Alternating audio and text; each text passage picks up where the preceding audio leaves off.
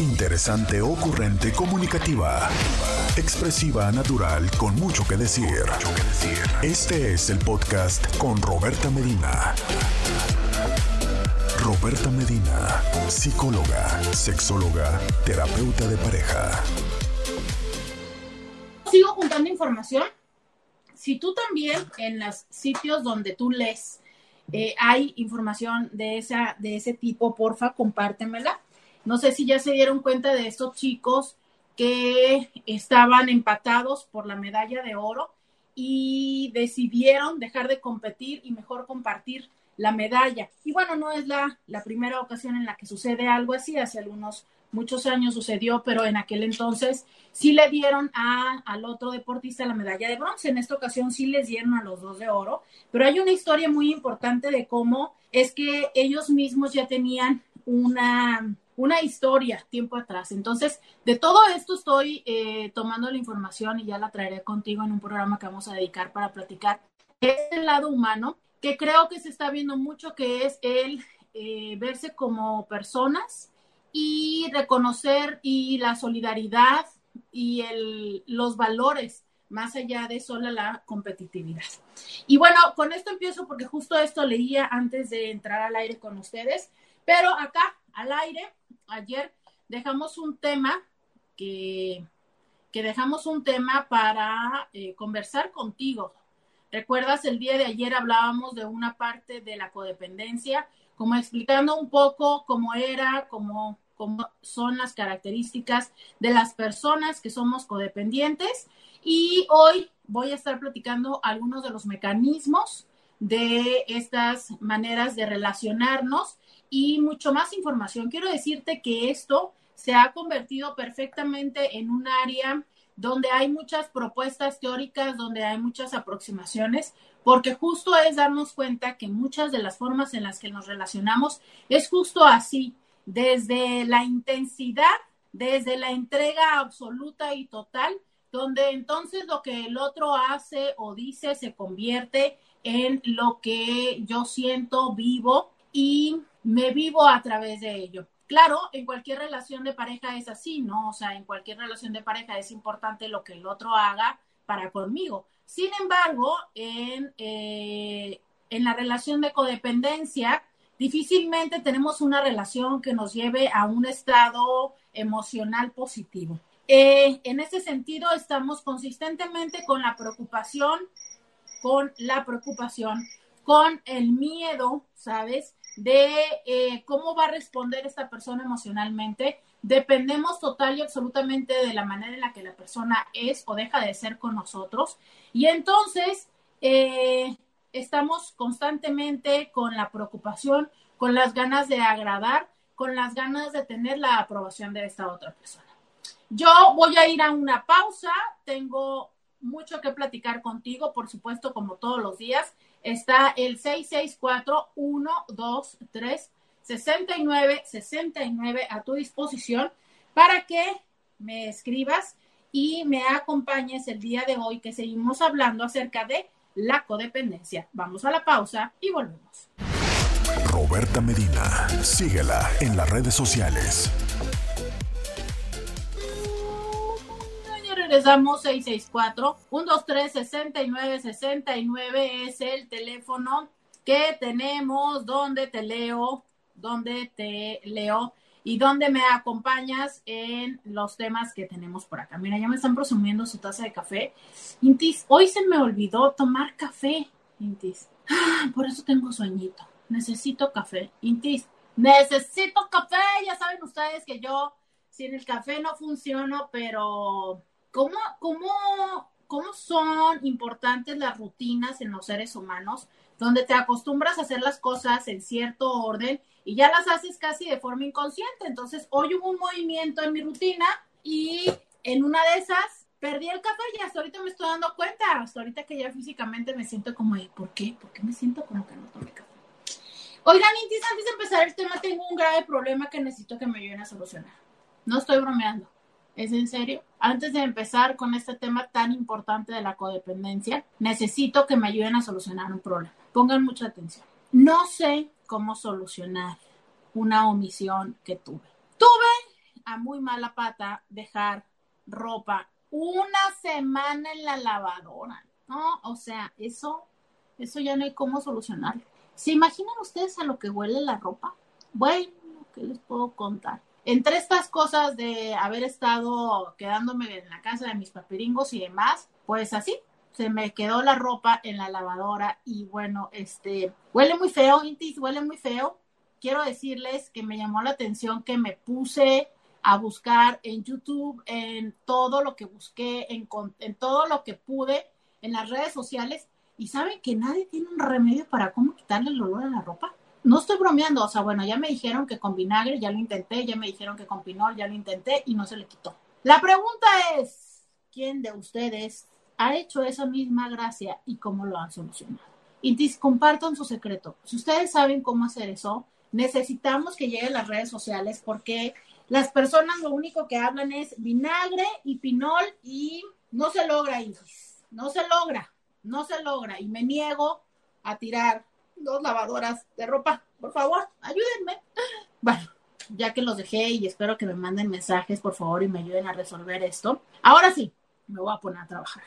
Y entonces eh, decíamos que eh, la persona codependiente es esta persona que permite que su vida se vea afectada por la conducta de otra persona y que busca controlar la conducta de la otra persona. O sea, yo quiero que mi marido deje de tomar, quiero que mi hijo o mi hija se comporte de tal manera, quiero que mi jefe sea de esta forma, quiero que mi empleada, ¿sabes? O sea, yo quiero cambiar la forma de ser de las personas, ya sea la forma de ser para con ellos mismos o la forma que tienen de ser para conmigo.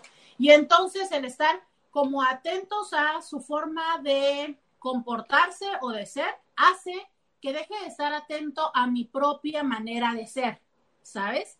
Em, según una de las grandes autoridades en este tema, que es Melody Beat o Beatty o Beati, ¿no? Según lo pronuncien, eh, habla acerca de una condición emocional, psicológica y conductual que se desarrolla como resultado de la exposición prolongada y la práctica de una serie de reglas opresivas reglas que impiden la expresión abierta de los sentimientos, así como la discusión directa de los problemas personales e interpersonales.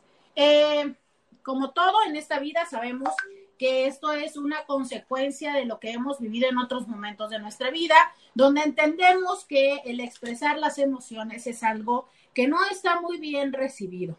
Y entonces, desde el no tener la oportunidad de expresarlas, o desde el sentirnos responsable también por las emociones de otros, porque muchas de las veces sucede así, ¿sabes? En la infancia.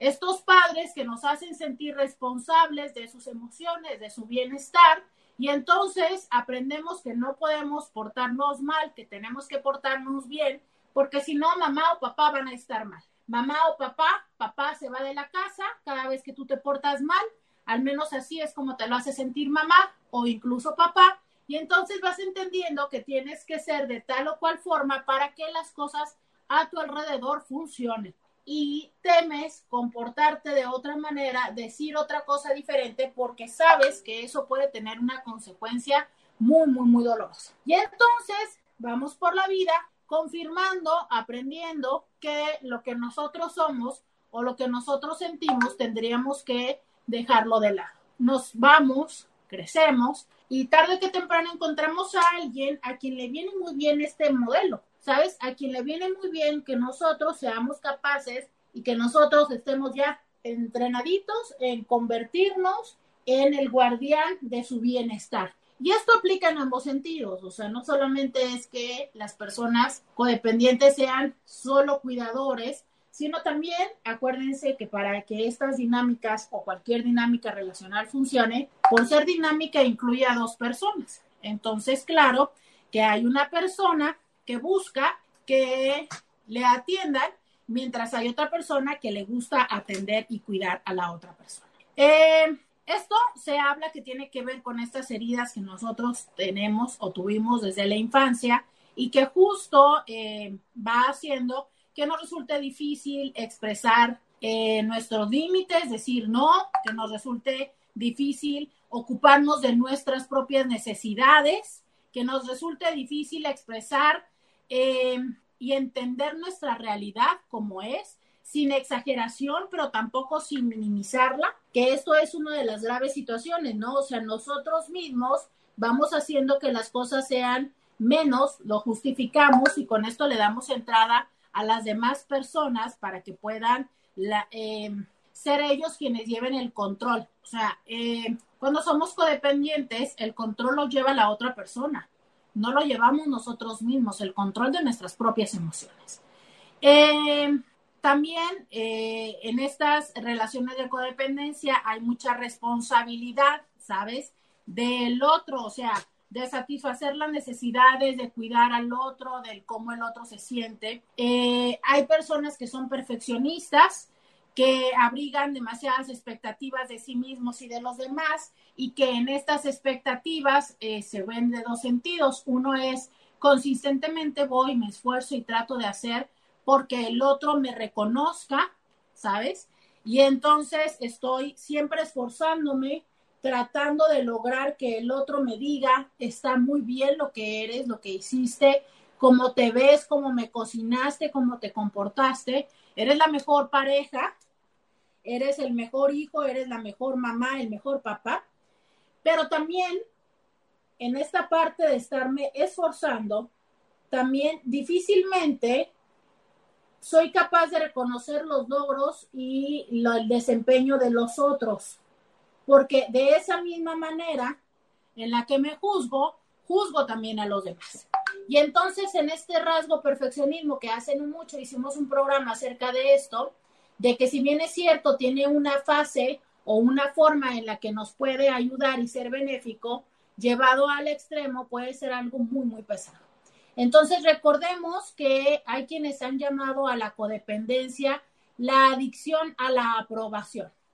Hay quienes justo lo proponen de la misma forma, o sea, es la manera de rehabilitarse, la manera de empezar a aprender a hacer relaciones sanas. Incluso proponen llevar el mismo abordaje terapéutico de una adicción al alcoholismo o a las sustancias. Los mismos 12 pasos que de alguna manera te lleven a reconocerte como un ser independiente y como ser responsable y capaz de cambiar tu eh, tu situación, ¿no? Entonces, el ser perfeccionista, decíamos desde la vez pasada, eh, pareciera que es algo bueno porque se aplaude eh, lo perfecto, lo bien hecho, pero que puede llegar a ser una situación de mucho estrés para quienes lo viven y para quienes vivan alrededor de esa persona. Hay quienes dentro de estas dinámicas eh, se, lo vi, se la viven como siendo siempre el bueno o la buena y entonces eh, difícilmente dicen que no, difícilmente se enojan, difícilmente reclaman, porque para ellos esta parte de, eh, pues justo eso, de ser el bueno, la buena, ¿sabes? El que todos quieren, el que todos eh, valoran, el que todos buscan, que tiene que ver justo con su forma de conseguir la aprobación de los otros, como siendo el bueno, ¿sabes? El bueno, el divertido, el que en todo está, en que eh, a todo mundo le soluciona las cosas, el que siempre está de buenas. Entonces, es su manera de tratar de conquistar a los otros, pero esto sabemos que puede llevar a grandes rasgos, eh, a grandes riesgos de resentimiento y de frustración, porque entonces yo lo que estoy tratando de hacer es agradar tengo la expectativa de que en algún otro momento tú correspondas a lo que yo he hecho por ti y cuando tú no lo haces, adivina qué, sobreviene el resentimiento y sobreviene el cobro de todo aquello que yo he dejado de hacer o que dejé de hacer por darte eso a ti, ¿sabes? Esto que hablábamos en otro momento de la entrega condicionada, que puede no ser consciente, pero que llega un momento en el que las consecuencias y la frustración se llega a reconocer. Vamos a ir a una pausa. Voy a ir por cafeína y regresamos. Podcast de Roberta Medina. Sí, sí, coincido con ellos, coincido con ellos, coincido con ellos porque Eh, no, y yo, yo escuché la pausa y yo dije, ah, bueno, estamos en la pausa y dejé de escuchar el monitor. Ay, Intis, esto de la tecnología, pero bueno, tiene las cosas buenas, de repente la tecnología ha hecho muchas cosas positivas por eh, nosotros, pero ahora es que de repente nos hace estos juegos. Y hablando de juegos, estos juegos, estas maneras que tenemos de relacionarnos con los otros, que hablábamos acerca de esta forma de estarnos buscando en el otro y que justo esto es uno de los elementos trascendentales de la codependencia, o sea, Busco que el otro sea quien me dé los mensajes de aprobación, que marque el ritmo, que marque el destino de, eh, de mí, ¿sabes? De mi existencia. Y eso es lo complicado. A veces lo hacemos no desde una, desde sabernos incapaces o desde la flojera, sino desde el creer en la otra persona y el entregarnos y el otorgarnos toda esta oportunidad, ¿sabes? Toda esta, otorgamos nuestra voluntad a ellos y entonces les permitimos que sean ellos quienes nos digan cómo nosotros tenemos que ser y nosotros en búsqueda de su aprobación pues seguimos estas instrucciones. Eh, ¿Cómo es que esto se llega a dar, ya lo dijimos, a través del desarrollo de la familia, que yo mañana les voy a platicar acerca de la familia como tal. Pero hoy quiero que platiquemos acerca de estas cinco formas características en las que se manifiesta estas dinámicas de codependencia. Porque es probable que así podamos identificarlos. Sabes, yo creo, y de hecho esa va a ser la pregunta de hoy, yo creo que me parece muy probable que todos hayamos tenido relaciones de codependencia en nuestra vida. Quizá no a un nivel eh, muy, ¿cómo llamarlo? Muy deteriorante o muy peligroso o muy dañino, pero sí creo que nuestras relaciones pueden llegar a habernos dejado estos mensajes y a lo mejor hubo quien lo aprendió de una manera más rápida y hubo quienes todavía vamos en la quinta, séptima o octava lección, ¿sabes? Sí, cierto es que la familia nos enseña estas dinámicas, pero lo cierto es que los seres humanos vamos aprendiendo a relacionarnos en función de las experiencias que vamos teniendo, ¿no? Y que creo que hay quienes tienen los ojos más abiertos en sus experiencias y hay quienes mm, tardan un poco más. Pero al menos estas formas, que son las que más se pueden reconocer, pueden ir en diferentes grados, desde algo más sutil hasta algo mucho más avanzado.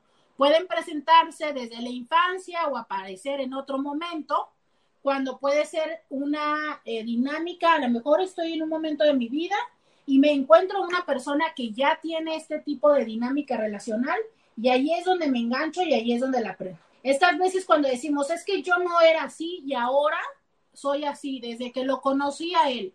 Y a veces puede sonar súper romántico el cambiar tanto por alguien, pero recordemos que no siempre los cambios los hacemos hacia un sentido positivo y de crecimiento, y entonces ahí hay que poner atención.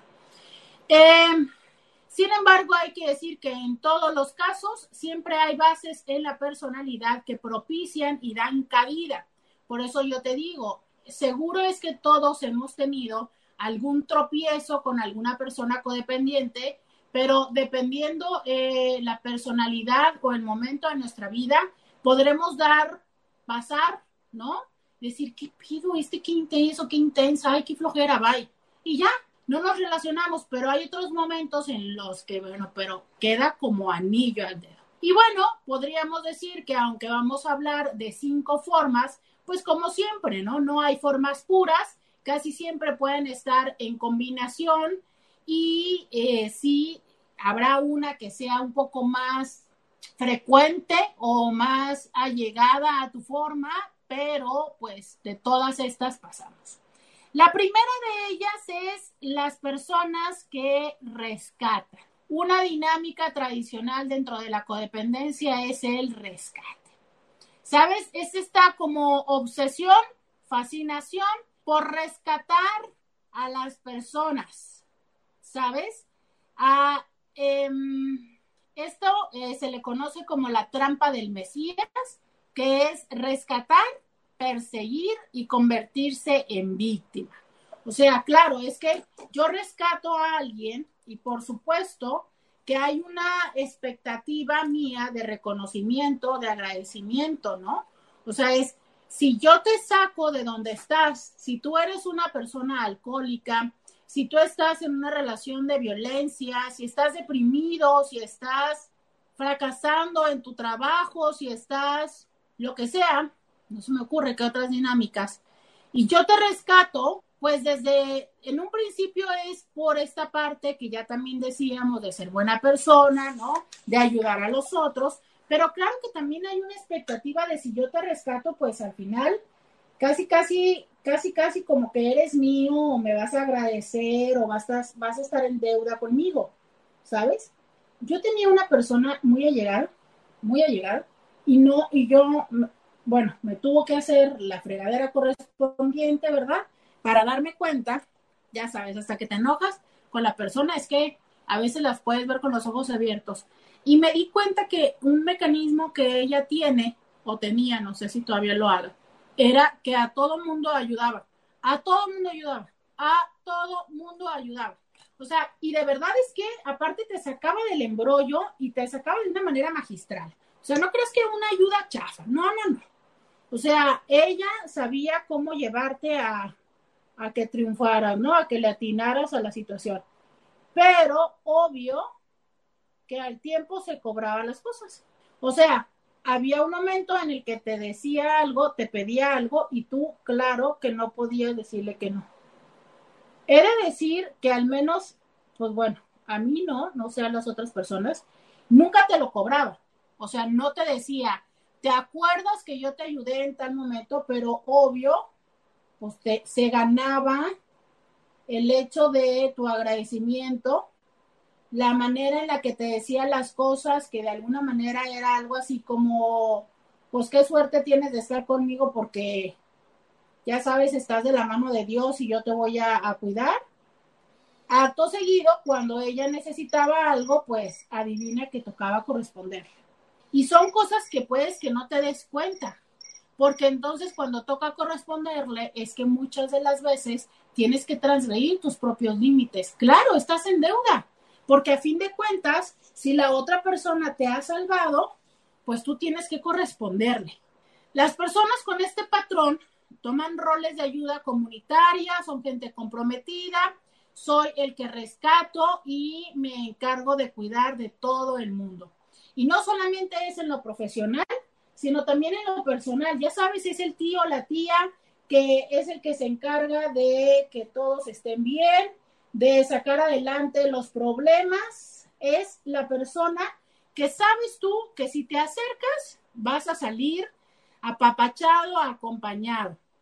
Pero la mentira que vive el rescatador es que cree que todo esto lo hace por generosidad.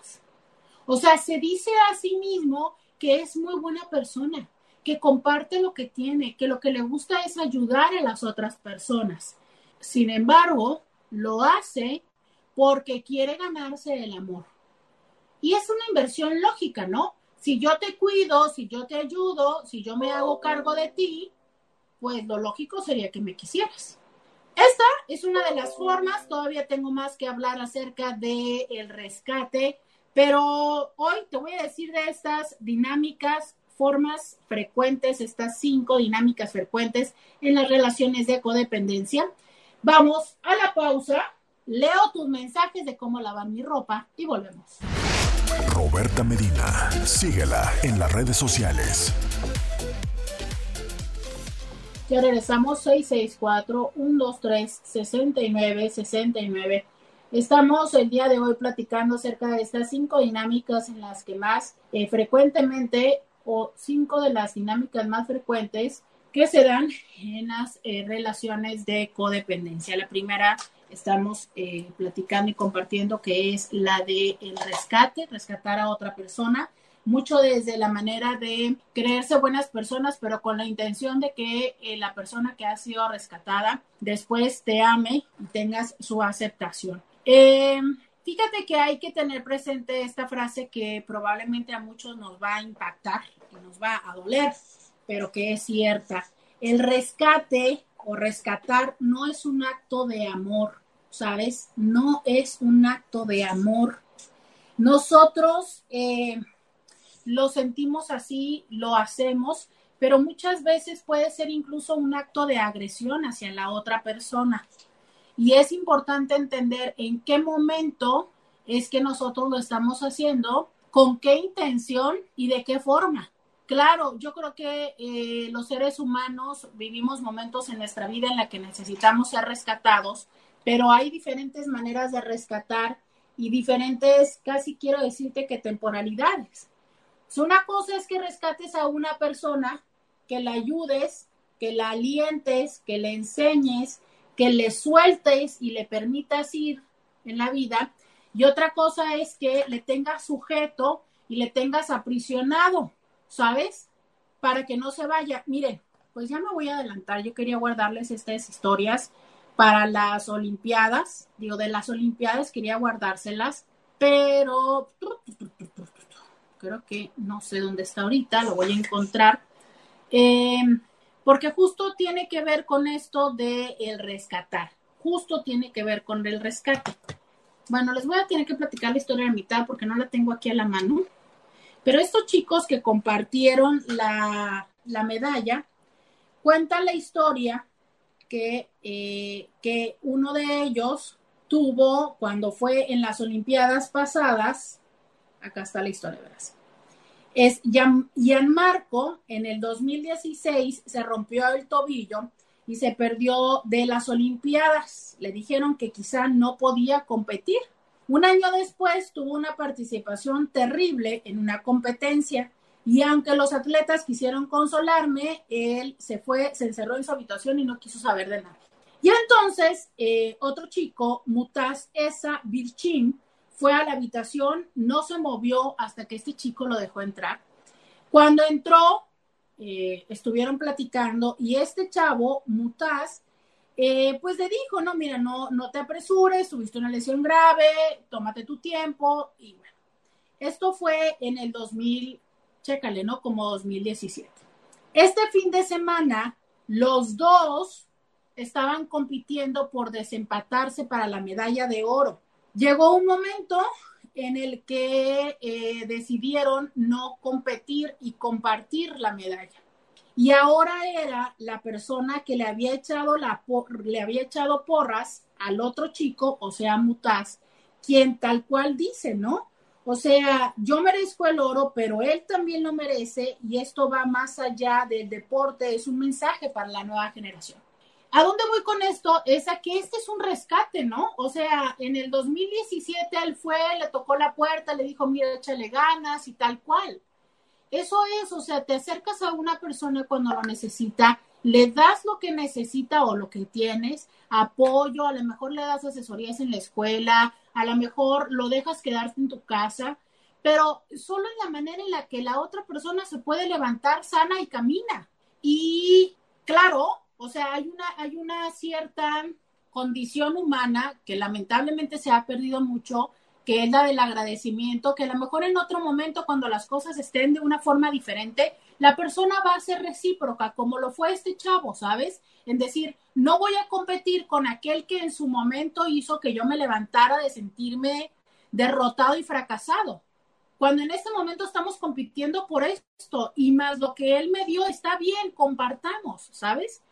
Y ojalá en la vida fuera así, no siempre es así, pero bueno, llega a ser y ok. Pero ¿qué va de que no permitas y que no le permitas a la persona a la que estás consistente y constantemente rescatando que aprenda, que crezca y evolucione? Entonces a veces se vuelve como esta película que les mencionaba yo ayer, no una forma de rescatar, sino una manera de seguir teniendo a la persona cerca, ¿no?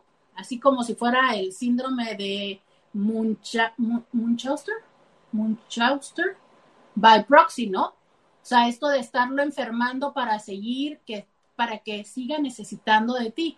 Y hay personas que son así. O sea, el típico, el típico una persona en una familia que se la pasa dándole dinero a otra persona o a otros miembros, pero que con ello va el que la otra persona nunca aprenda a salir adelante solo, ¿no? Que siempre esté dependiendo de esta persona. Un poco así va, ¿sabes? La manera en la que para rescatar o por rescatas a la otra persona, no por ayudarle, sino porque lo que buscas es un agradecimiento, permanencia, que seas esa persona especial para él por siempre. Mira, eh, dice por acá, Patti, dice, acabas de descubrir a mi papá con sus hermanos, pero dada su historia, tiene sentido. Sí.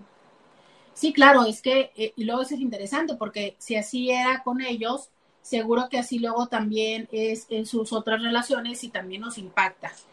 Me dicen de una mancha, no, mi ropa huele a humedad, Intis se me queda en la lavadora y huele a humedad, y huele muy feo humedad, muy feo. Y me niego a tirarla porque hay tres piezas muy importantes para mí. Pero bueno. Eh, entonces, eh, decíamos que ayudamos cuando el otro nos invita a hacerlo, ¿sabes? O acepta que lo hagamos cuando nos da permiso, ¿sabes? Cuando quieren y aceptan nuestra ayuda. Pero nosotros también cuando ayudamos a los otros tenemos que ayudarlos en función de lo que los otros necesitan. Una persona con estos rasgos codependientes ayuda a la otra persona en lo que cree que la persona tiene que hacer o en lo que él quiere que la otra persona haga.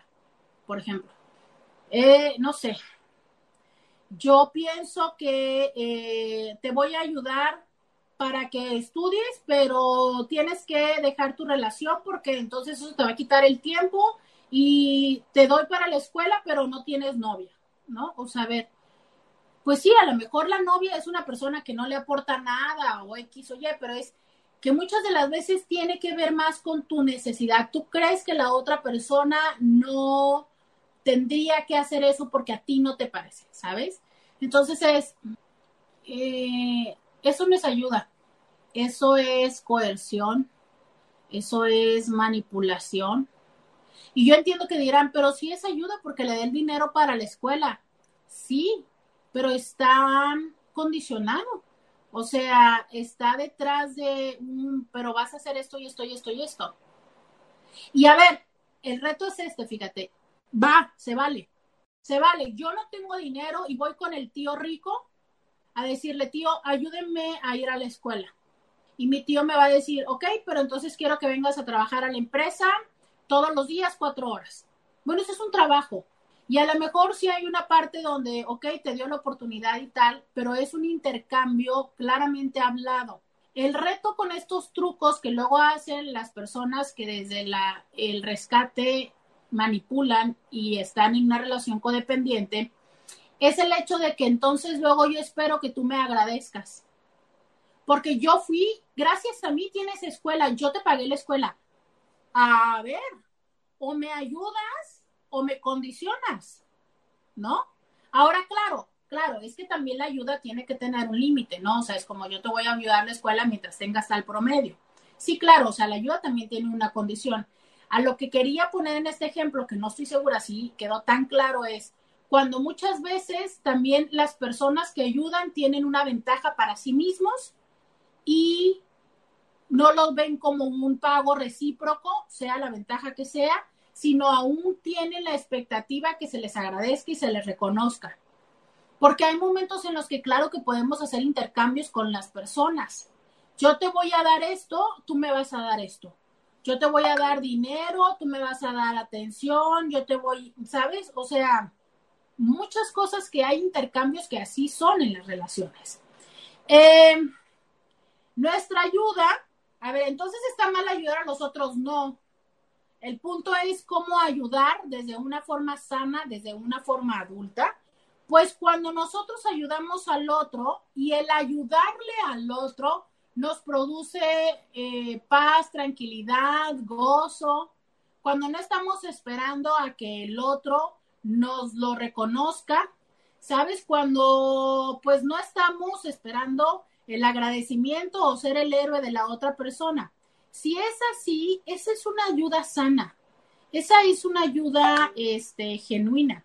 Pero si tú estás esperando eh, que la otra persona te dé un reconocimiento, te tenga como el gran héroe, híjole, eso es muy probable que no sea una ayuda.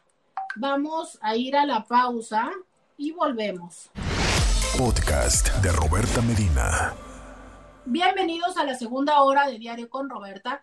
Te saluda Roberta Medina, soy psicóloga, sexóloga, terapeuta sexual, terapeuta de parejas, terapeuta de familia. De lunes a viernes, la INTI con la que platicas temas de la vida, de el amor y del sexo, de lo que sucede a tu alrededor, de todo lo que quieras platicar. Aquí estamos de eh, lunes a viernes, de 11 a 1. Hoy eh, platicando acerca de estas dinámicas comunes eh, con las que se da la relaciones de codependencia. Empezamos con, son cinco las que voy a platicarte y empezamos con la primera que es el rescate, ¿no? Eh, por ejemplo, ¿por qué rescatan los codependientes? Una, rescatan por culpa, porque no aceptamos la realidad de nuestra vida, ¿sabes? O sea, sentimos que tenemos, que le debemos a tal o cual persona y entonces por eso le rescatamos, pero a su vez, una vez que le hemos rescatado y sobre todo porque muy probablemente el rescate o lo que tendría, lo que hicimos para rescatarle fue por encima de lo personal. O sea, recordemos que muchas veces esta es eh, una de las características de la codependencia, el hecho de paso por encima de mis propias necesidades para atender las necesidades de otros. Por eso hay una parte donde, ok, lo hago por culpa, pero luego, pues, dado lo que me costó el proceso, sí tengo la expectativa de que haya algo, un reconocimiento, un agradecimiento. Otra razón es porque necesitamos ser reconocidos o sea, entendemos que nosotros valemos por lo que hacemos, no por lo que somos, y necesitamos, por ende, estar haciendo cosas para los otros para sentir que nosotros valemos. ¿Sabes? Entonces, esa es, eh, esa es lo que nosotros, esa es la razón por la que nosotros lo estamos haciendo, porque sentimos que solamente así es que podemos, podemos ser valiosos para las otras personas. Eh, otra razón por la que rescatamos es porque tenemos la necesidad de ser necesitados.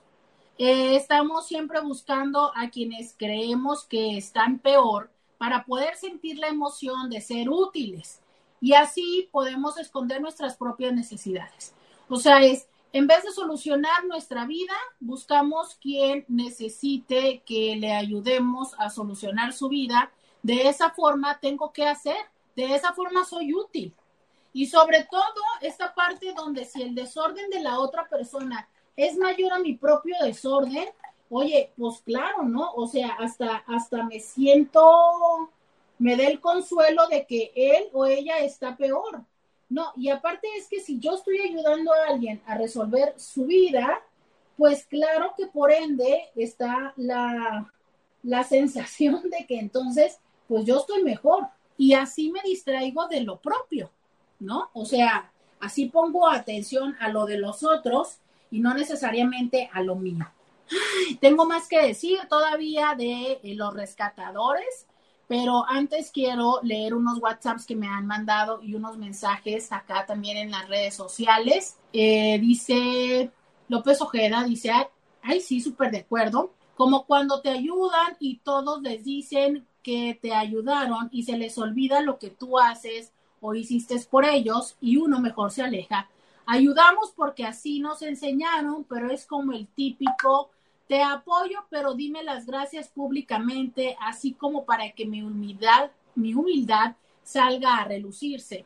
Sí, y a ver, yo creo que si lo que quieres es, miren, yo, yo tengo un tema con todas estas personas que llegan a un nivel socioeconómico o político, aunque no necesariamente son las personas que, que tienen mucho, creo que son las personas que tienen mucho ego.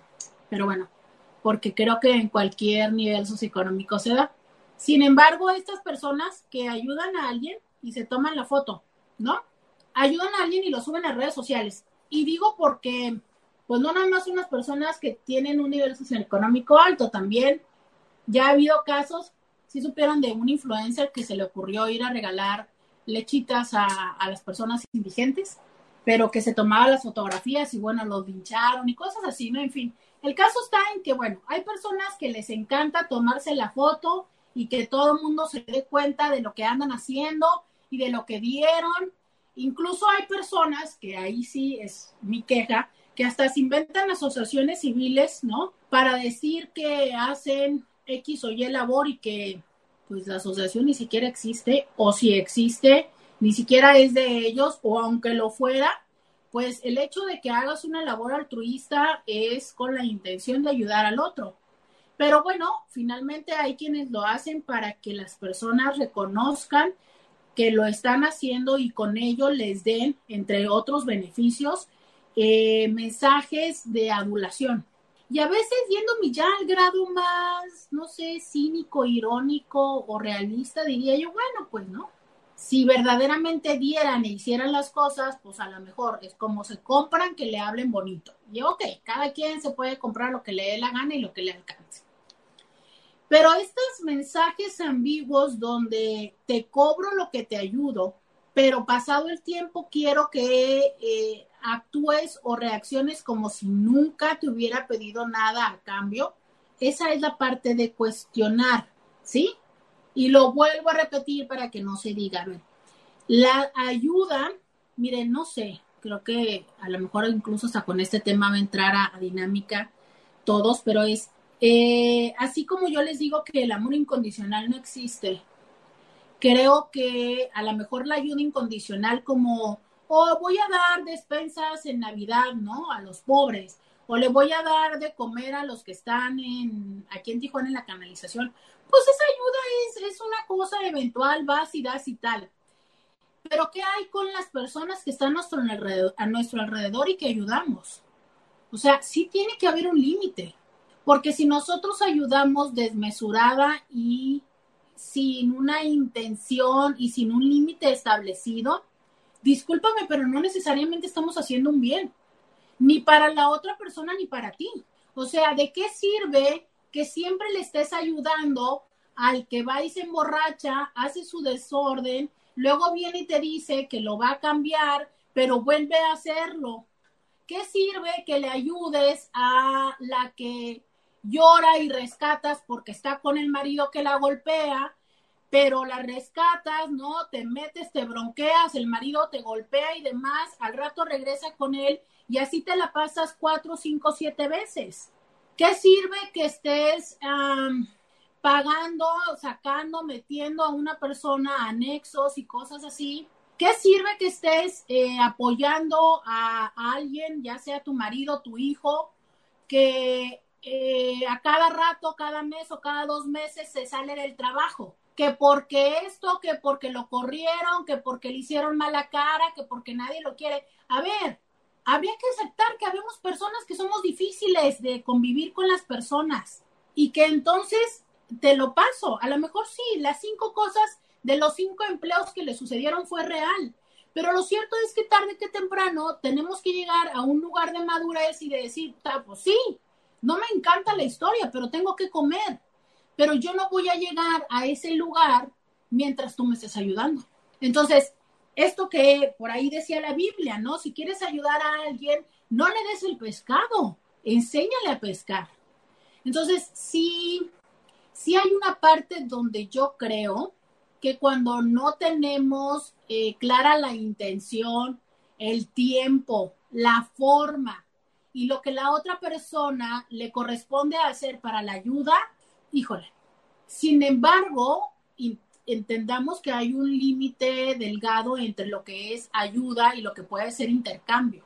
Y que cuando es intercambio es eso. A lo mejor es un intercambio sobrado. ¿A qué me refiero? Pues resulta que yo, este, por mi jardín, un jardinero viene y me cobra 200 pesos.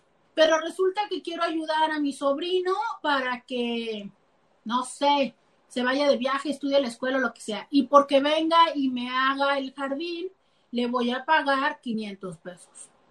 Oye, le estoy pagando más del doble. Ok. Es una ayuda, diríamos, entre comillas, sobrada, porque no se me ocurre qué palabra ponerle, pero es una ayuda que está clara y específica. Pero de ahí a que tú digas que tú le pagaste el viaje, no disculpa. Porque el chavito vino cinco sábados a limpiarte el patio y el chavito se lo ganó con su trabajo. Sí, pero es que nadie le hubiera pagado 500 pesos más que yo. Ay, tienes toda la razón. Pero hubo un intercambio. El chavito te trabajó, tú le pagaste. Y es que a veces lo que tiene eh, todo esto de elemento importante es la necesidad de, ahora sí coincido con esta palabra que también creo que está ya muy choteada, del ego. O sea, yo quiero que digan que yo le pagué el viaje. Bueno, señor, pues págueselo. Pues págueselo. Si usted quiere que la gente diga que se lo pague, págueselo. Pero luego hacemos estos trucos. O sea, esa es la parte de las relaciones como codependientes, ¿sabes? Te doy, pero te quito, pero te cobro, pero quiero, pero hago, pero luego como que no, porque entonces eh, tú lo hiciste porque quisiste, pero no porque yo te lo di. ¿Sabes? Estas dinámicas que a veces pueden ser, híjole, un poco truculentas para ambas partes. Y que eso es lo confuso, porque entonces, eh, ¿qué hicimos? ¿No? Eh, por acá dice alguien, eh, mi vida dice, a mí se me hace muy agradable, me da gusto escucharte, vuelve a lavarla con el jabón y si gustas agregar enjuague, yo lo he hecho y se le quita el mal olor con un jabón más fuerte al que acostumbras utilizar, pero que no se dañe la ropa. No, ya lo intenté, ya la lavé cuatro veces. Una vez la volví a lavar, una vez la lavé con pinol, otra vez la lavé con pinol y vinagre, la otra vez la lavé con puro vinagre, sin jabón y sin nada, y en eso voy. Y ya me pesa gastar agua antes. Dice, creo que una cosa es querer ayudar o compartir, pero debemos tener cuidado de pensar esa palabra pobrecito y la otra es hacer atenida a las personas, no todas, algunas. Justo esto de ser atenido. O sea, cuando haces a la persona atenida, no la estás ayudando. Dice, bueno, no se utilizar las palabras perfectas, pero creo que todos tenemos que estar alertas a la codependencia, ya que sin darnos cuenta podemos estarla practicando. Sabes que esto es lo que yo les decía. Creo que eh, algunas de estas dinámicas que voy en la primera de cinco, gracias, me faltan cuatro este, que estas dinámicas creo que están presentes en, las relaciones. Habría que ver qué tanto es que nos enganchamos en ella. Dice Xochitl, Roberta, a mí me pasó, fue horrible, pero lo que yo hice y me funcionó, ah, no, fue esta cosa. Este, sacarla, ponerla al sol, sacarla de la lavadora, ponerla al sol dos horas, después lavarla y volverla a poner al sol, lavarla de nuevo y secarla con sus toalleros de secadora y con eso tuve. En lo personal no me gusta el olor a vinagre, así que no lo utilicé. Mm, yo no tengo dónde poner al sol, pero lo voy a intentar. No, no, me, no he hecho lo del sol. Hoy lo intentaré, espero, Intis, y ya mañana les digo si funcionó o no lo del sol. Eh, dice, hola Roberta, bueno, les voy a leer los, los, los propuestas que me hicieron, ¿eh? Ahorita que ya me estoy yendo a la pausa. Mete otra vez de ropa, agrégale carbonato y un chorrito de vinagre blanco y tiéndelos al sol. Te garantizo que hará rico y se salva tu ropa. Ok, no he puesto. Ah, sí, ya. Carbonato ya lo había tratado una vez, pero ok, lo voy a volver a tratar. Carbonato y vinagre. Eso no lo he hecho. Dice alguien, vuelves a lavar la ropa, pero le pones vinagre el que no tiene olor. Sí, eso sí, ya lo intenté y eso no me funcionó. Dice alguien, lava tu ropa con jabón sote blanco y a secarla al sol. ¿Ok? No he intentado el jabón, no he intentado el sol. Ya me dejaron tarea, ya mañana les cuento si esto funciona. Por lo pronto me tengo que ir a la pausa. Ya volvemos. Roberta Medina, síguela en las redes sociales. Ya regresamos. Eh, dice Elizabeth en Instagram, yo después de mucho tiempo aprendí a no ser dependiente de mi hermana con respecto a mis sobrinos, porque las veces que decía no, me hacía sentir como que yo fuera la mala. Fíjate que en, esta, en este tema de ayuda, que ya me está gustando para que nos quedemos toda la hora con este, como ven ustedes, eh, es que hay tanta dinámica de ayuda que es curioso porque a veces empezamos haciéndolo porque podemos, porque nos gusta, porque se nos hace fácil, porque estamos disponibles para ayudar, pero luego se convierte en la obligación. Entonces tú haces algo, no sé, eh, le pagas el curso de verano al sobrino o a la sobrina para que haga algo en verano. Y el siguiente año es como, ay tía, ¿no? Y al rato ya es como, se supone que es tu obligación pagarle el curso de verano de cada año. ¿En qué momento? O sea, no te parí, no te apadriné, ¿no? Y a ver, y no es contra los niños, porque pues mi vida, claro que yo, es más, yo como adulta, que claro que quisiera que me pagaras el curso todos los años, ¿no? Es como en la manera en la que nos vamos relacionando que luego esperamos que eso la otra persona ya lo haga, ya, ya es obligación, ¿no? Tú eres la que siempre compras, llevas, subes, bajas, y el día que no lo haces es, ay, pero ¿qué te cuesta? Además, luego viene este comentario de, pero si tú siempre lo haces, pero el que siempre lo haga no significa que antes o en otro momento no me costara. O sea, aparte no significa que, porque lo he hecho los anteriores cinco años, eh, este año pueda, ¿no? Creo que eh, esto que tú dices de no hacerla dependiente por tus sobrinos es algo muy bueno. Ahora, también entiendo que, mm, que es complicado en el sentido de, pues si puedo, ¿por qué no hacerlo? ¿Por qué no? Y creo que a veces sí podemos regirnos por esto, pero mucho hay que estar identificando cómo responde la otra persona ante ello, pero también cómo respondemos nosotros. Porque qué tal que yo le pago el curso de verano al niño, pero yo también quiero que a la hora de que nos reunimos en familia se diga que yo soy la que le paga el curso. O que el niño aprendió a nadar gracias a mí. Ah, esas son como el tipo de, cosas que tenemos que estar eh, presentes, ¿no? O sea, en la dinámica. Eh, por acá dice, a mí me pasó con mi hermano que cuando me operaron de urgencia, yo acudí a él para que me prestara dinero para salir del hospital. Le dije que en un mes se lo pagaba, en el momento él no tenía y llevó a mi otro hermano, quien fue quien me lo prestó. Pero mi hermano, a quien se lo pedí, me estaba cobrando casi a diario. La verdad me hizo sentir súper mal y ni siquiera fue él quien me lo prestó. Híjole, ahí sí que quién sabe cómo estén las dinámicas entre hermanos, ¿no? Porque cabe la posibilidad cabe la posibilidad, tú sabrás, tú conoces a tus hermanos, que el hermano dineroso le dijo al hermano intermedio, ¿no? Se lo voy a prestar, pero más bien se lo voy a dar a ella, pero a quien se lo presto es a ti. Y puede ser que el hermano dineroso entonces le esté cobre y cobre cobre a él, aunque tú no lo sepas. O sea, puede ser que tú no, tú no te enteraste del meollo pero que el que dio el dinero le haya dicho, pues te lo voy a dar, a, quien se lo va a prestar es a ti, y quien me va a responder por este dinero eres tú. Y a lo mejor ese hermano es muy jodón y pues, pues no le quedó otra más que decirte. Ahora, yo entiendo, es que ¿sabes qué? Qué, qué, qué complicado, Isis. ¿Por qué será? ¿Por qué será que el dinero arruina tanto las relaciones?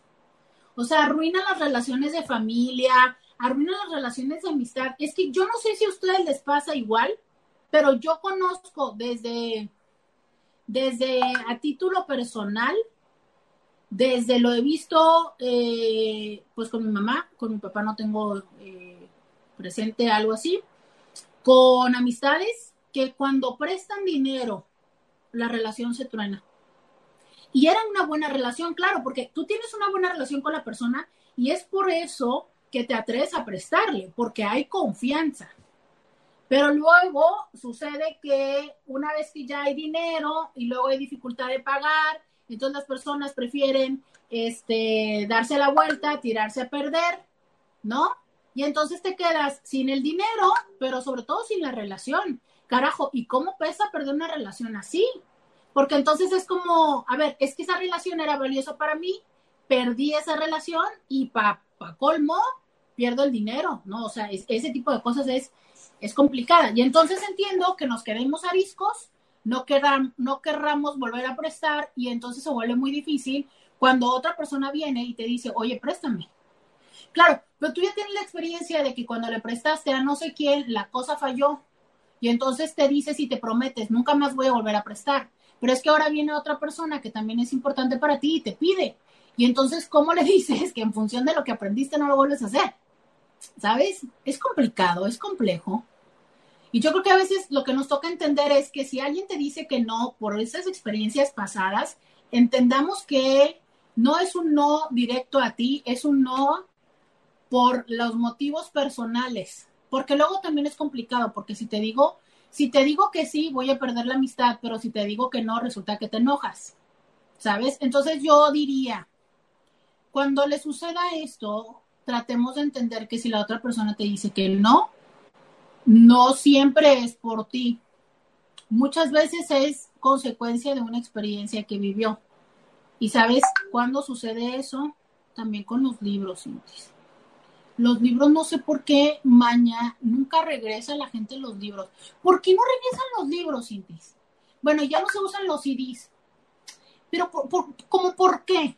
Díganme qué otra cosa pierden. Pero yo, como cómo me desaparecen libros por prestarlos. Y siempre digo, no lo voy a volver a prestar y desaparecen. Díganme que a ustedes también les ha pasado. 664-123-69-69. Dice Marta, muy buen tema Roberta, ¿cómo ves un favor se puede volver en una obligación? Mira, lo voy a anotar para ponerlo la próxima semana. Dice López, yo sí he perdido amistades por dinero, pero bueno, es lo mejor. La gente así, mejor de lejos. Es que híjole, no sé. Yo, yo hay amistades, o sea, hay personas que sé que no se puede manejar dinero, pero sí preferiría no perder la de amistad, pues nomás digo, pues antes éramos amigas y ya sin dinero, ¿no? Pero el punto es que se pierde y se pierde todo, o sea, la persona se tira a perder, por no pagar se tira a perder. Yo a veces yo digo, ¿por qué no somos lo suficientemente honestos de decir, neta, ¿sabes qué? yo te dije que te lo iba a pagar, pero no tengo con qué. Entonces, se me cae la cara de vergüenza, discúlpame, pero no te puedo pagar. Yo valoraría más eso porque entonces nos da oportunidad de trabajar en la amistad o u otra vez esto. O sea, ok, no me pagues dinero, pero ¿sabes qué? Estoy necesitando ayuda en esto, que tú eres buena o bueno para hacerlo. Ayúdame ya y muere. Y ya, tú me pagas la deuda, seguimos con la amistad y sigue la relación. Ah, pero como nos encanta evadir los problemas, pues mejor te tiras a perder, pierdes la relación y haces que la otra persona pierda la relación y el dinero, ¿no? Este, dice, también le propuse a un cuñado comprar un taxi y que nos asociáramos. Él pone el trabajo y yo el dinero y me dijo, el que tranza no avanza. No entiendo, pensaba que tú lo estabas transando. fíjate que, este, es una cosa interesante luego esta parte de las sociedades, ¿no? Lo que decía yo hace un momento, ¿cómo es en esta situación donde desde la ayuda, cuando una ayuda no está bien entendida o bien específica, puede ser un tema complejo? Eh, por acá dice alguien, una tía prestó dinero para la escuela de un sobrino. Resultó que le compraron al hijo un iPhone, una Mac y se fueron de vacaciones en lugar de pagar. Oigan, es que qué coraje da. ¿Qué, qué coraje da. Ya sé que me voy a desviar un poco del tema. Levanten la mano si nos seguimos desviando o quieren que regrese a decirles las restantes dinámicas, aunque aquí me están diciendo que mejor una dinámica por día. Eh, pero no puedo dejar de contestar eso. A ver, yo entiendo que una de las características de la ayuda es que, o de las cosas cuando das algo es, yo te doy y tú haz lo que quieras con él. Pero entonces yo te doy unos zapatos. Yo tengo la expectativa de que tú uses esos zapatos, ese suéter, esa bufanda y que la uses porque yo te la regalé a ti. Oye, pero es que resulta que me entero que los zapatos se los regalaste a tus hijas, a tu vecina o que los vendiste. Claro que hay un... Pero ahí es donde toca entender que pues ni, ni qué decir, ¿no? O sea, yo te di los zapatos y tú puedes hacer con los zapatos lo que quieras. Oye, pero es que se supone que me pides dinero para sanar la escuela, para arreglar el carro, y entonces lo usas para otras cosas.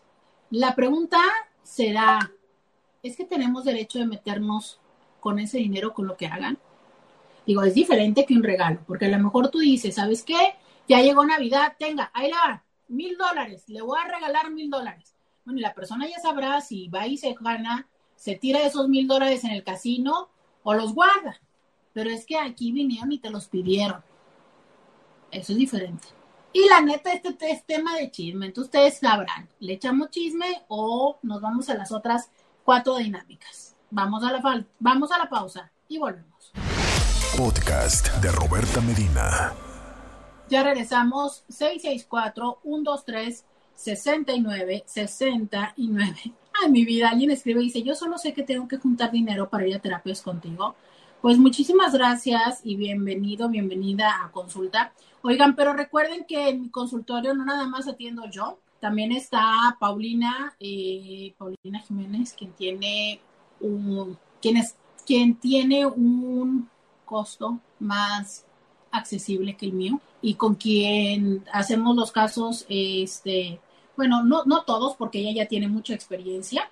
Y este, pero yo también colaboro con algunos casos con ella, entonces que no sea el dinero el pretexto para no empezar a hacer algo por sentirte mejor como persona. Y por eso, por eso es que trabajamos las dos en ese consultorio. Luisa es la que, pues básicamente nos padrotea las dos, entonces las citas son con ella en el 664-681-1993. Eh, Paulina sí está atendiendo presencialmente, yo solo estoy por videollamada pero eh, con gusto podemos atenderte y que empieces a resolver eso que no te hace sentir bien.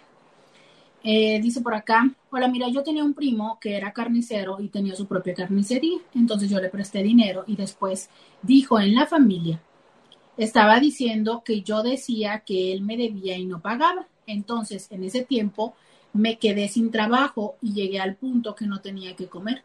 Entonces fui con él para que me diera, ya sabes, carne, jamón, etcétera. Pero lo que me dio al llegar a mi casa, el jamón echado a perder y carne vieja. Me dijo que fue por coraje porque yo andaba diciendo que me debía y nada que ver. Nunca dije eso.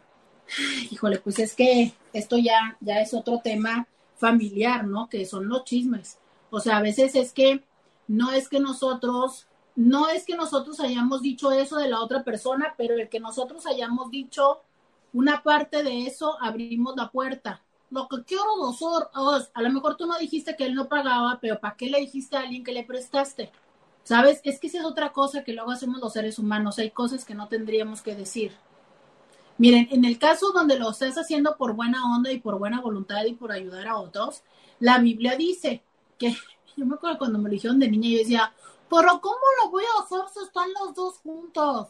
Pero la Biblia dice que no se entere tu mano derecha lo que hace la izquierda o al revés volteado.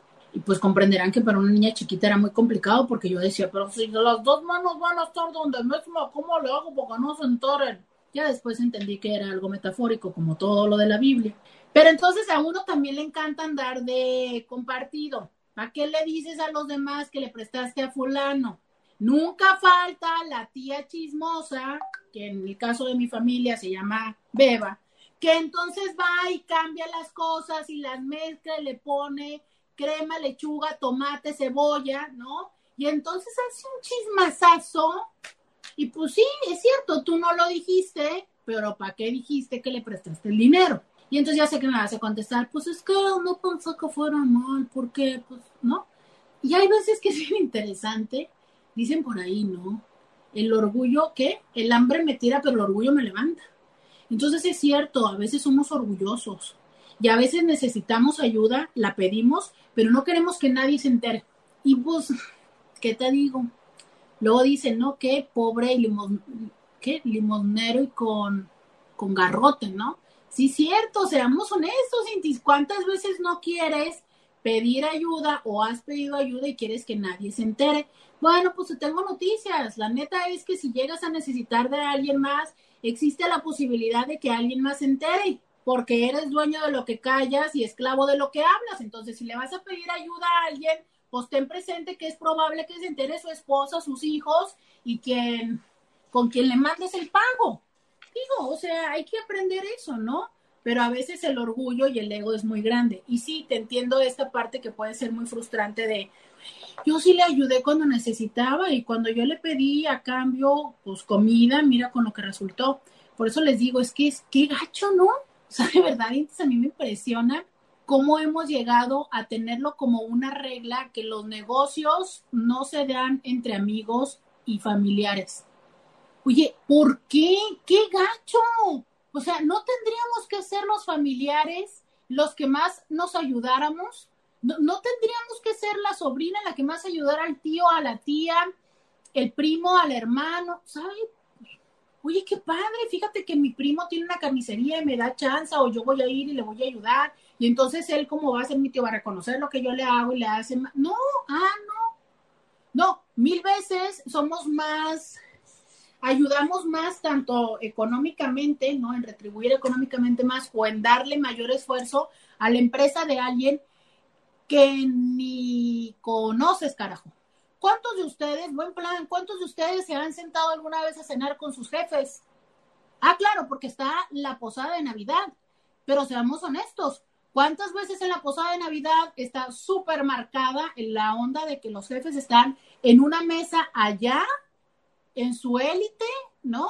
Es más, incluso muchas de las veces hasta tienen posadas gerenciales y los que somos de tropa estamos en otras mesas y ni siquiera los vemos.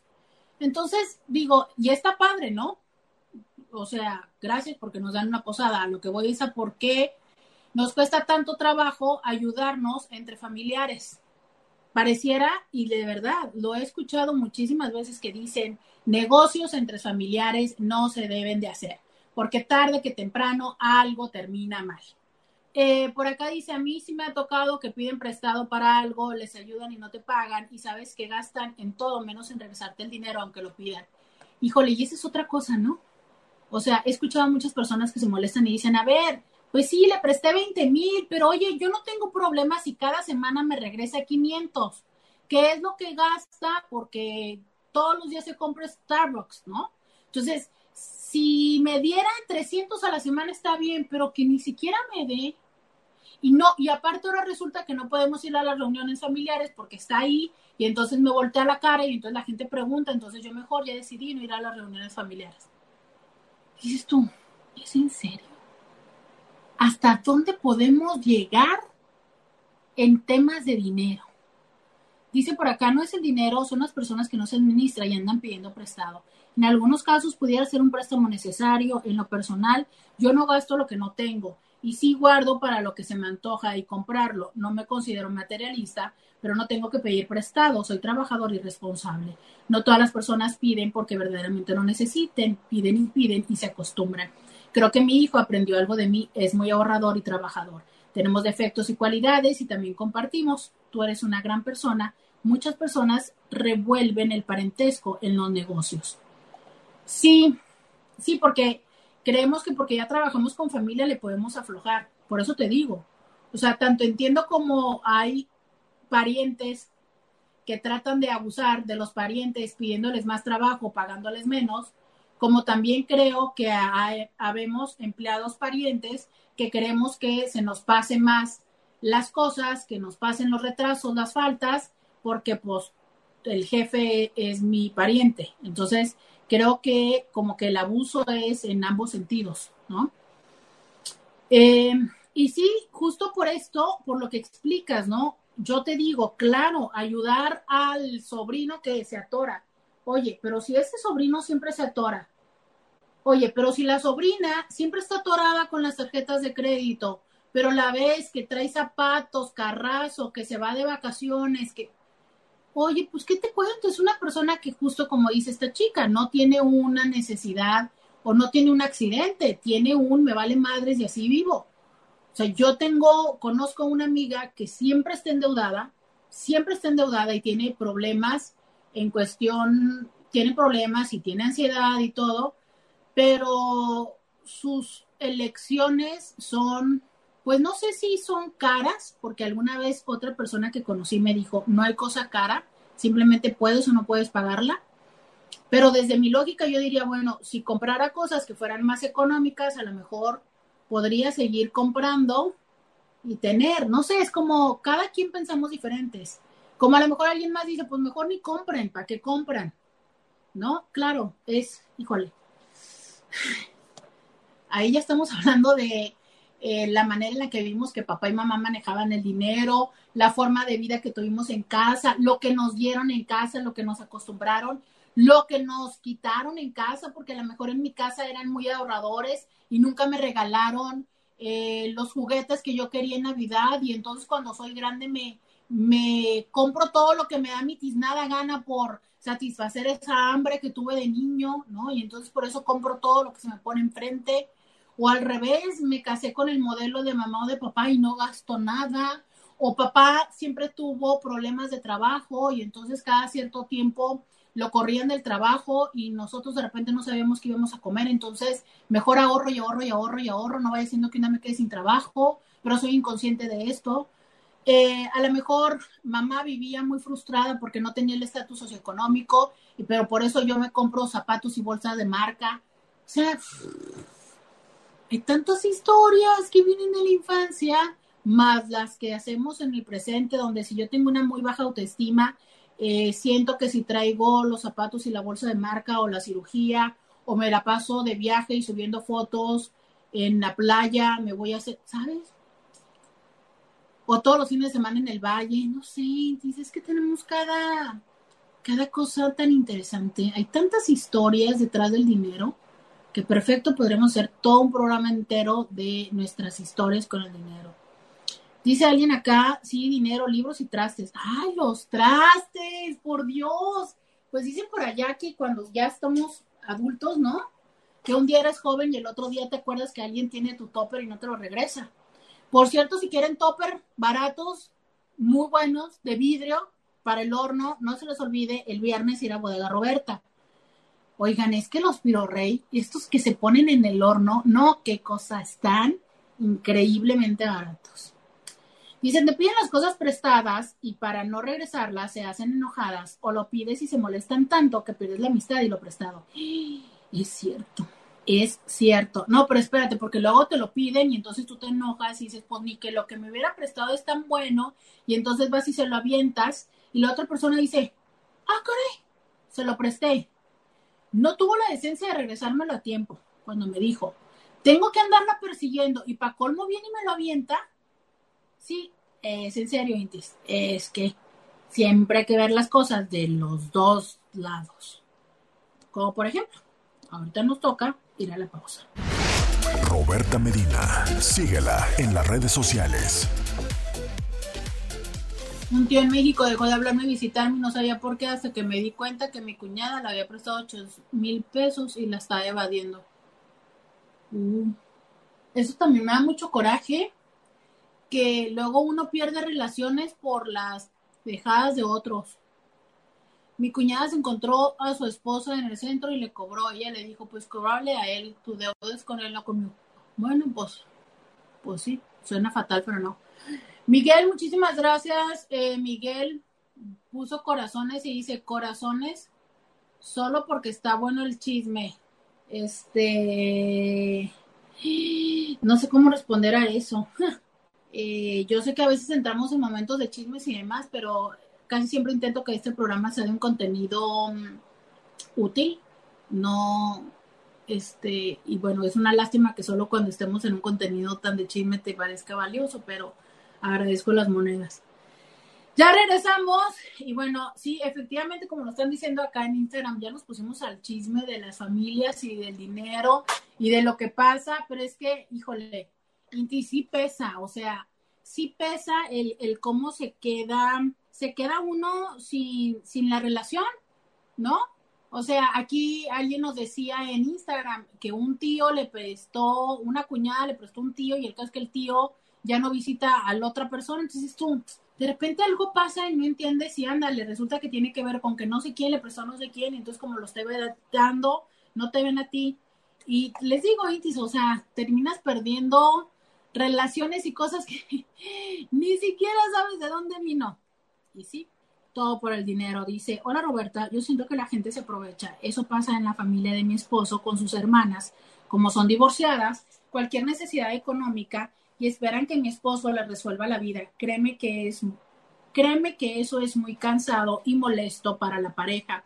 Más cuando llegan con una labia y cómo cortar con esa dinámica. Siempre voy a ser la mala. hay que aprender a decir no. Yo creo que sí, absolutamente, pero creo que también es importante que ese no, no solo se lo digas a tus cuñadas, sino se lo digas a tu pareja. O sea, yo, yo vuelvo a decirles esto, por favor, Intis, y, regresando un poco al tema del rescate. Si tú rescatas a alguien y estás en la parte donde yo les digo que un rescate eh, real, por así llamarlo, sería cuando no estás esperando que la otra persona te reconozca y cuando te da paz y cuando te gusta. Supongamos que estás ahí. Ok, pero tienes que ver si el tu rescate es algo que sea tuyo ¿sabes? O es algo que está llevando también a otras personas entre las patas, porque resulta que tú le estás dando el tiempo que corresponde a tu familia. El dinero, que si bien es cierto, no le quitas de comer a tu familia, pero resulta que tampoco nunca se pueden ir de vacaciones porque tú todavía mantienes a tus hermanas. Ahora, claro, por favor, sí, sí, por favor, pónganlo en su presupuesto hay que de alguna manera colaborar con mamá y con papá, claro, con mamá y con papá. Oye, es que mi hermana se acaba de divorciar y no sabe y trae la, vida con, cuatrapeada, ok, ¿cuánto tiempo? Oye, pero resulta que yo soy el hermano responsable de las divorciadas, no, pues con la pena, la pena, ¿no? Y aparte, ¿cuánto tiempo? Porque a lo mejor te digo, si la ayudas un año o dos o qué sé yo, pero por siempre y ahora, y no nada más una, resulta que todas, pues no sé, ¿no? Tipos de rescatadores, la persona que es complaciente, o sea, la que siempre dice que sí, viven en situaciones pesadas por la incapacidad de decir no.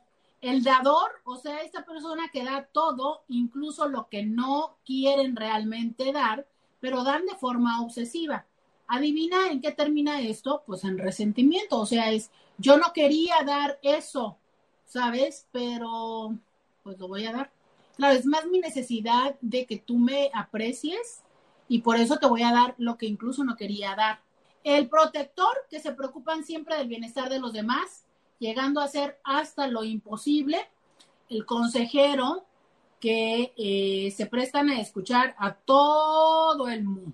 Hace cuenta que tienen una antena especial para la gente problemática, pero son los perfectos ayudadores, o sea, son los terapeutas gratuitos, los que siempre tienen la respuesta y los que escuchan a todo el mundo. El Salvador, que son estas personas que atraen a las personas que están en crisis y dejan todo para ayudar a quien tiene problemas. ¿Sabes? Eh, obvio, obvio, pues tienen que dejar a los propios para salir a recurrir a salvar a los demás. Entonces es como el paramédico de la familia. ¿Sabes? El que cuando alguien está teniendo un problema sale, sale y salva a todos y el que se las da de maestro terapeuta, que entonces eh, le gusta trabajar con grupos necesitados, ha caído en la trampa cuando no pueden poner fin a sus actividades y la realizan de manera obsesiva. O sea, hay personas que somos maestros y terapeutas no solamente en nuestras aulas o nuestros consultorios, sino en nuestras relaciones. Lo hacemos de forma consistente, ¿no? Esta parte del rescate es una actitud común a muchos de los codependientes. Eh, en algunos casos es tan fuerte que se convierte en la única manera de relación que yo tengo. O sea, es yo solamente me relaciono contigo rescatándote. Yo solamente me comunico contigo cuando me buscas para que te rescate, ¿sabes? O sea, el vínculo entre los dos es eso tú te caes y yo te rescato, y yo me caigo y tú me rescatas, y tú te caes y yo te rescato. Eh, en algunos casos es tan fuerte, ya les decía, que se convierte en la única forma. Eh, reaccionamos a los sentimientos de otra gente, reaccionamos a los que puedan decir o pensar o sentir, y entonces ahí estamos tratando de rescatarles. Eh, la vida entera se convierte en la forma de, de estar atentos a los otros, ¿no? Entonces, eh, esto de estar rescatando a los demás puede ser una forma linda, porque acuérdense que una de las características de algunas, algunas personalidades codependientes es que tienden a querer ser los buenos, siempre, los lindos, ¿sabes? Los de, ah, es que es una muy buena persona. Entonces, claro, si yo me la paso rescatando a las personas, pues voy a ser una buena persona, ¿sabes? Y qué mejor manera de estar rescatando al otro. Ahora, fíjate que incluso eh, hay quienes dicen que se supone que el altruismo es esto como de dar de una manera desinteresada. Y hay quienes dicen que no hay forma de dar de una manera desinteresada porque estás buscando, al dar, hay una manera, al, dar te sientes bien y entonces esto de sentirte bien es lo que tú recibes al dar, por lo cual no fue dar sin recibir nada. Y si además de eso te reconocen, te aplauden, te ponen la foto o te vuelves el tío o la tía favorita, pues tan desinteresado el asunto no hay. Ahora, recordemos esto, ¿eh? es que sí, ¿por qué no? También, también recordar. A veces ayudamos porque necesitamos, porque es la manera de estar acompañados.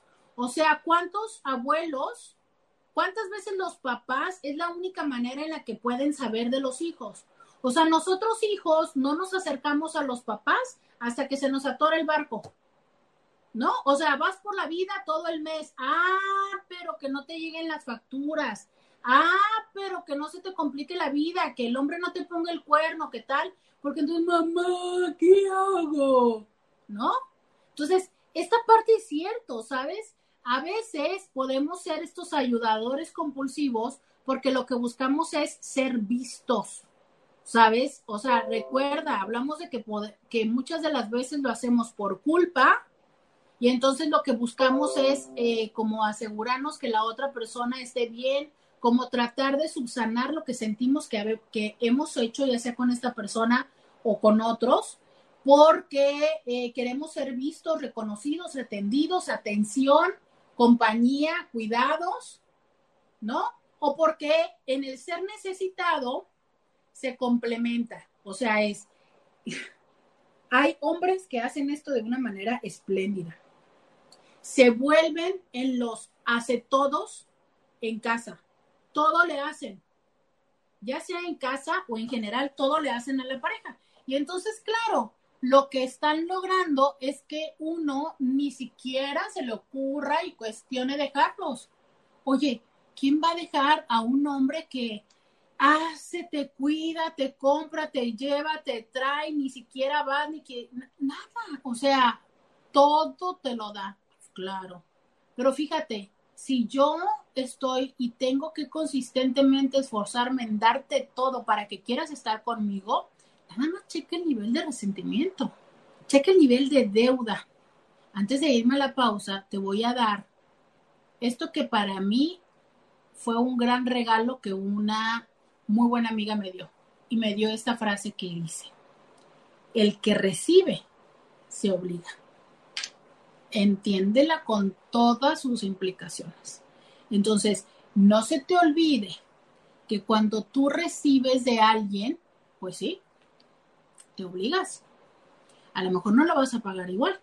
Ahora, ¿quieres una frase más común? Favor con favor se paga.